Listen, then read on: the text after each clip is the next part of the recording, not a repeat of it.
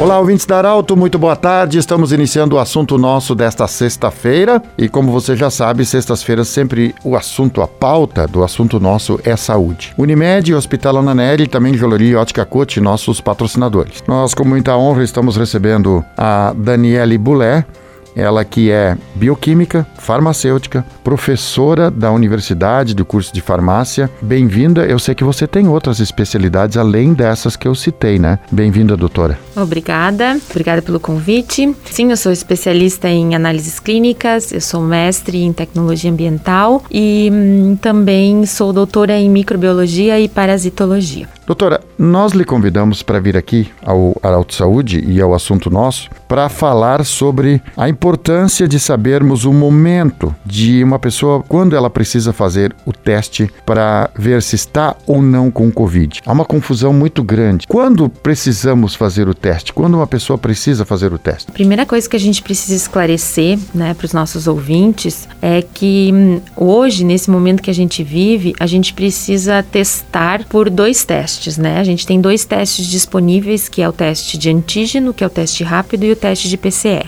Um, mas esse momento eh, deve uh, ser muito bem orientado aos pacientes que eles só devem procurar realizar o teste quando eles têm sintomas. Qualquer sintoma classificado como suspeito de COVID é necessário que ele teste, que ele faça o teste. Quais são esses sintomas? Tosse, dor de cabeça, mal-estar geral, dor no corpo, cansaço, diarreia, distúrbios abdominais, ardência nos olhos, dor nos olhos, né? São esses os principais sintomas em que as pessoas estão sendo acometidas hoje. Esses testes, eles pesquisam o vírus, né? Então a gente precisa, nesse momento de alta transmissibilidade, verificar a presença do vírus no nosso organismo. Então, esses dois testes, eles fazem isso por metodologias diferentes, mas é necessário que tenha sintomatologia, porque ah, dependendo da quantidade de vírus que está presente no organismo, uh, alguns testes acabam não sendo eficazes e aí vão me dar um resultado negativo. E esse resultado negativo vai fazer com um falso negativo, né? Vai fazer com que esse meu meu paciente ele ache que ele não tem o vírus, mas na verdade ele tem, ele tem a presença do vírus e só que não completou quantidade de carga viral suficiente para ser detectado no teste. Por isso a importância três dias de sintomas.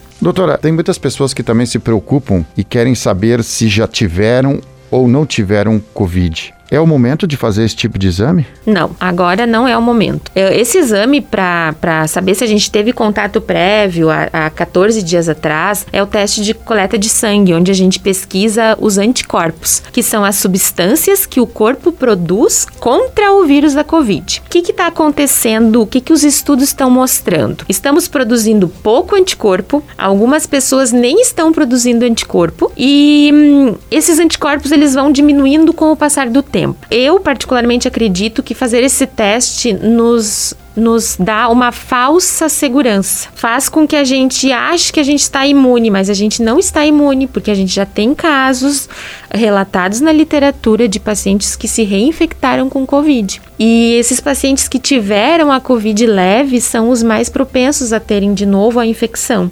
Então, nesse momento que a gente vive de bandeira preta, de hospital lotado, de, de contaminação extrema e altíssima, é importante que a gente teste se a gente tem o vírus ou não para a gente poder fazer o isolamento necessário né, e não contaminar outras pessoas. Doutora, nós temos uma situação agora em que muitas pessoas já foram vacinadas. Queríamos, queria, a gente queria que fosse mais. Praticamente, a gente queria que fosse toda a população pudesse ser vacinada. Não é possível no momento. Mas quem já recebeu a vacina, Caso tiver sintomas, como isso funciona? Faz o teste, não faz? Sim, a vacina, né, é a nossa nossa chance, né, de tentar ter um, uma vida melhor. Eu sei que tá ainda pouca população, mas gente, uh, algumas vacinas, nós temos dois tipos de vacinas aqui disponíveis para nós, né? A Coronavac do Butantan e a Oxford da AstraZeneca. Em algumas pessoas, ela causa algumas reações naturais de causar em muitas vacinas causam reações, né? E elas podem causar até 12 horas depois da vacinação. Então o paciente ele fica atento quando ele fizer a vacina. Ah, se ele tiver sintomas, né? É, provavelmente é da vacina, são, porque são sintomas mais agudos, né? Dor no braço, dor no corpo, uma febrícula. E esse sintoma ele logo vai embora. Em no máximo 48 horas ou até 24 horas, o meu paciente já não tem mais essa sintomatologia.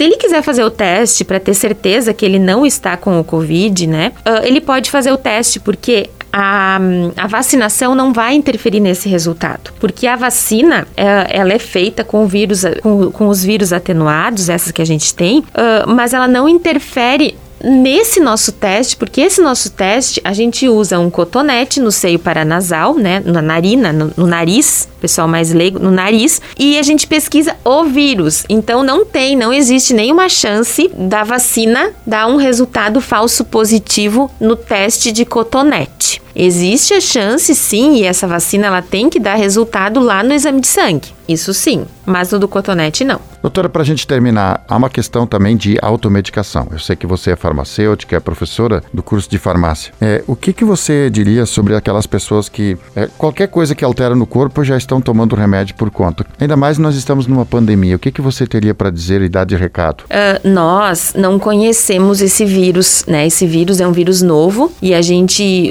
todos os cientistas, a população mundial está trabalhando para conhecer. A gente não conhece as sequelas desse vírus a longo prazo. A automedicação, ela é extremamente perigosa. Uh, nós recomendamos que o paciente somente se medique com orientação de um médico. Nem nós farmacêuticos a gente não pode, né, orientar os pacientes a tomar qualquer medicação que vá curar o Covid, até porque não existe nada ainda provado na literatura um, que tenha relação de cura do Covid. Né? Existem testes, existem uh, testes in vitro, ainda não existem testes em vivo uh, de que determinadas medicações façam a cura. Existem protocolos médicos que, que os médicos usam no hospital, mas a automedicação é totalmente Uh, não recomendável. Nós conversamos com a farmacêutica e bioquímica, professora da Universidade de Santa Cruz do Sul, do curso de farmácia, biomedicina e outras especialidades que a Daniele Boulet tem. Então nós falamos aqui com uma doutora com esse profundo conhecimento. Te agradecemos muito a tua visita. O assunto nosso volta segunda-feira e nós lembramos que hoje, no jornal impresso Arauto, temos a coluna com a doutora Daniele, falando sobre esse mesmo assunto. Amanhã, 8 horas da manhã, no Portal Arauto, o Arauto Saúde em vídeo. Um grande abraço, até segunda-feira. De interesse da comunidade, informação gerando conhecimento. Signori.